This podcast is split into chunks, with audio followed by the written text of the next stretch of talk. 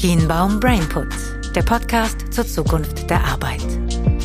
Wir geben Einblick in aktuelle Trends und Entwicklungen unserer Zeit. Im Fokus Mensch und Organisation im digitalen Zeitalter. Kienbaum und das Kienbaum Institut laden ein zu einem inspirativen Impuls mit aktuellen Entwicklungen und Fragestellungen, die Menschen und Organisationen in die Zukunft begleiten. Lasst uns gemeinsam die Zukunft gestalten. Herzlich willkommen zu einer neuen Ausgabe von Kienbaum Brainput. Wir haben die letzten Male über Workforce und Transformation gesprochen, wir haben über Innovationsprozesse geredet, aber auch über Inspiration. Und wenn man mal tiefer einsteigt in die Organisationen, dann ist es vor allen Dingen auch ein Thema, was ein rund um Talente und die Lösungsansätze immer und immer wieder auf den Tisch fällt. Und das ist das Thema Skills. Lukas, vielleicht magst du uns mal kurz erklären, was ist eigentlich dieser Begriff Skills Gap, der ja durchaus in vielen, vielen Publikationen aktuell immer und immer wieder auftaucht? Gerne. Also von mir auch einmal herzlich willkommen an unsere Zuhörenden. Ähm, das Skill Gap ist ein Begriff, mit dem wir im Moment viel arbeiten in verschiedenen Studien ähm, das einfach beschreibt, dass die aktuellen Kompetenzen und Skills, die in der Organisation vorhanden sind, nicht ausreichen, um ähm, die, ja, den zukünftigen Unternehmenserfolg in den nächsten fünf bis zehn Jahren zu sichern. Also das heißt, das Unternehmen, wenn es ein Skill Gap hat, verfügt nicht über die erfolgskritischen ähm, Zukunftskompetenzen für die nächsten fünf bis zehn Jahre. Aber was würdest du sagen, Lukas, was beeinflusst diesen sogenannten Skill Gap, der ja immer und immer wieder auch in den Publikationen angesprochen wird, wo sich angeblich ja die Kluft nicht verringern, sondern durch all das, was wir gerade erleben, verbreitern soll. Was sind das für Faktoren, die darauf einzahlen?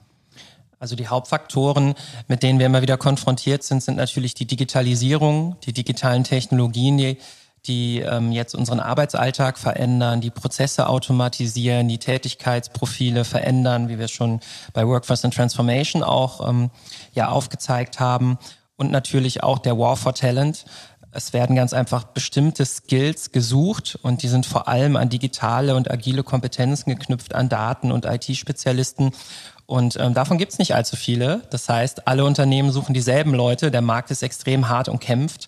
Ich habe beispielsweise gehört, dass es Headhunter-Teams gibt, die nichts anderes machen, als Data Scientists zu rekrutieren für Unternehmen.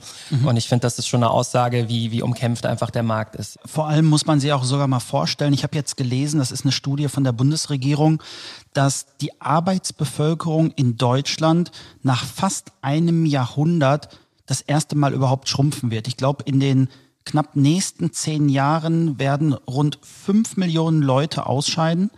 Das ist ja auch ein, ja, ein Riesenwissensschatz, der dann am Ende des Tages flöten geht, wenn man das so sagen darf.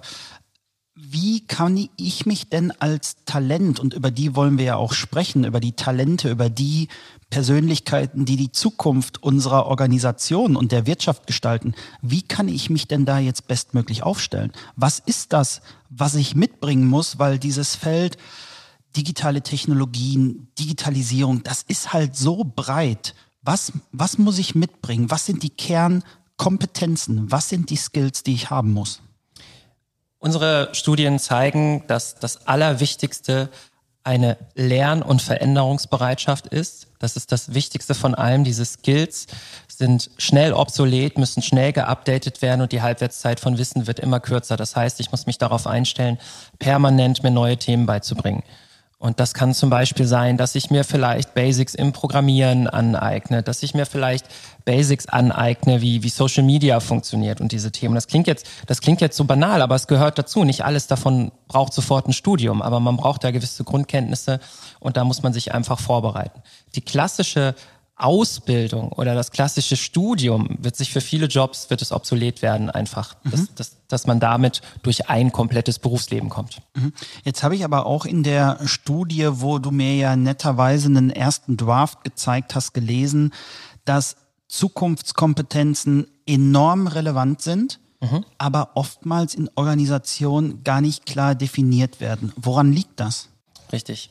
Ich glaube, das Problem ist gar nicht so sehr, dass die Organisationen sich nicht bewusst sind, dass sie diese Zukunftskompetenzen zu definieren haben, also dass sie festgelegt werden müssen, sondern ich glaube, das Problem ist, dass sie nicht wissen, welche letztendlich, welche Kompetenzen sind denn wirklich meine Zukunftskompetenzen. Also diese Definition mit Inhalt zu füllen, das ist die große Herausforderung.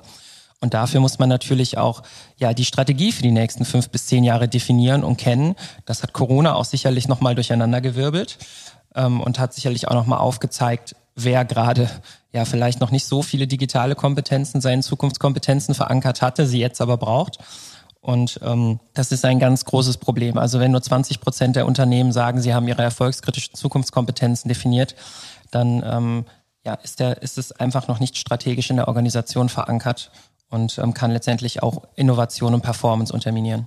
Ja, das heißt aber doch eigentlich auch, während wir die letzten Male ja sehr stark über Geschäftsmodelle und Prozesse gesprochen haben, dass eine der entscheidenden Fragen ist, habe ich die richtigen Mitarbeiter, Mitarbeiterinnen mit den richtigen Kompetenzen? Und wenn ja, was sind denn die notwendigen?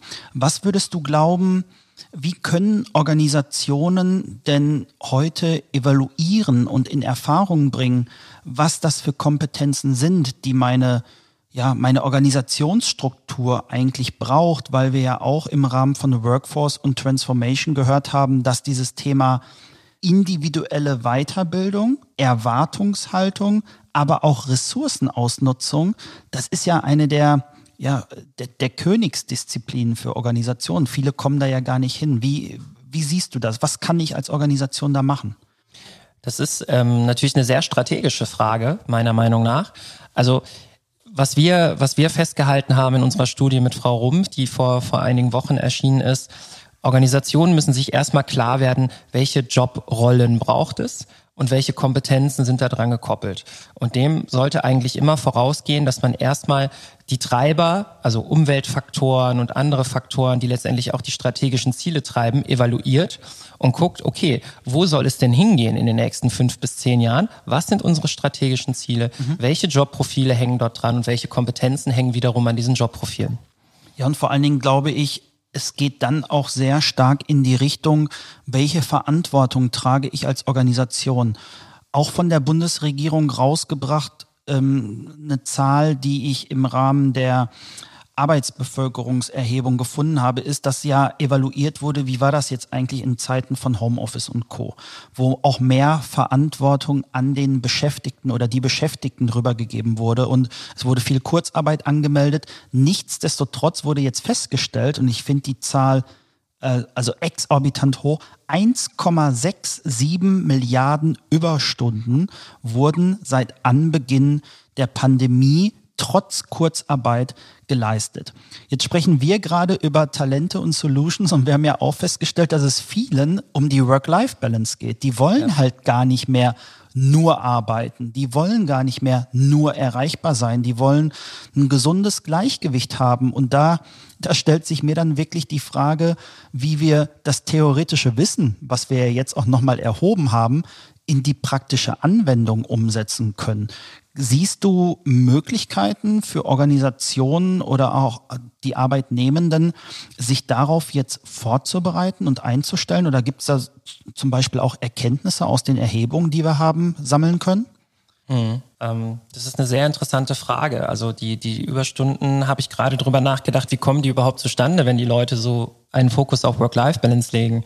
Ähm, da habe ich gerade drüber nachgedacht, ob das vielleicht auch dem Dilemma zugrunde liegen kann, dass man natürlich auch mehr arbeitet, wenn man zu Hause ist, weil Wegzeiten wegfallen, wie wir auch schon mal besprochen haben, aber gleichzeitig natürlich auch eine gewisse Arbeitssicherheit versucht herzustellen. Also keiner will ja dann irgendwie auffallen, dass er jetzt Dienst nach Vorschrift macht, wenn, wenn gerade die Zeiten auch unsicher sind. Ja, vor allen Dingen auch, wenn auf der einen Seite, das haben wir ja auch festgestellt, wenn auf der einen Seite gefordert wird, ich möchte mehr Lernangebote haben, ich hm. möchte mich noch stärker weiterbilden. Auf der anderen Seite ist es mir aber gerade auch zu viel, was auf meinem Schreibtisch liegt. Ich sehe das als eine enorme Herausforderung für jeden Einzelnen. Und wir haben ja auch immer viel darüber gesprochen, Eigenverantwortung. Das liegt und muss in der Eigenverantwortung eines jeden Einzelnen liegen, sich dort auch den Freiraum zu schaffen. Mhm. Aber nochmal zurückzukommen auf unser Thema der, der Zukunftskompetenzen und dem War for Talent.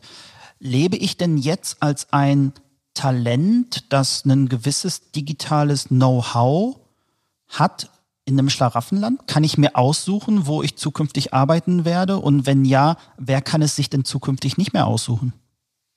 Ja, ich glaube, die Frage ist, äh, wie die Anwälte immer so schön sagen, mit, es hängt davon ab zu beantworten, wie gut dein digitales Know-how ist.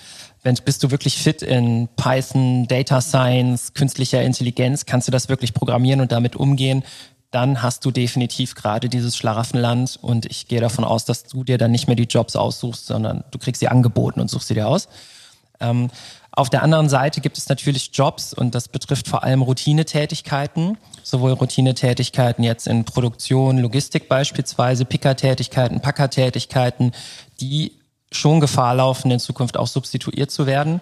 Und wer, wer ganz große Probleme in Zukunft haben wird, sind die Medium-Skilled Worker, Leute aus dem Bereich Querschnittsfunktionen, qualifizierte Sachbearbeitung, Buchhalter, Controller auf einer mittleren Ebene, ähm, bei denen wird sich sicherlich auch einiges durch Algorithmen substituieren lassen und dementsprechend kann es sein, dass wir da einfach ein Überangebot an Profilen haben. Super spannend, Lukas. Vielen, vielen Dank für den Input oder ehrlich gesagt den Brainput, den du uns hier heute mitgegeben hast. Ich sehe da schon enorm spannende Anknüpfungsmöglichkeiten, die sich uns bei unseren nächsten Folgen bieten werden. Ich hoffe, wir konnten euch spannende Impulse setzen. Wir können euch jetzt schon versprechen, dass dort demnächst eine Studie um die Ecke biegen wird. Vielleicht ist sie sogar schon draußen, wenn wir hier die Folge publizieren. Ich könnte es mir gut vorstellen. Aber wir möchten auf jeden Fall bei den nächsten Runden weiter mit euch eintauchen. Wir wollen noch mehr über das Thema Learning sprechen.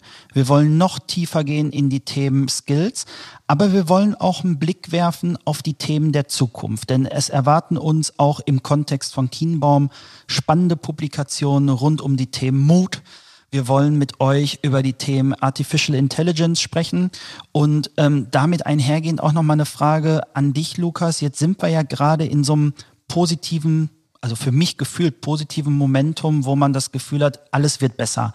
Was glaubst du, was sind so die Themen, die uns die nächsten drei bis sechs Monate immer und immer wieder begegnen werden? Das war ja sehr stark Corona-bedingt, auch das Thema Homeoffice und ähm, ähm, Leadership. Siehst du andere Themen, die da noch so auf dem Radar sind aktuell? Ich glaube, das größte Thema, was wir im Moment auf dem Radar haben sollten, ist das Thema Mobile Work.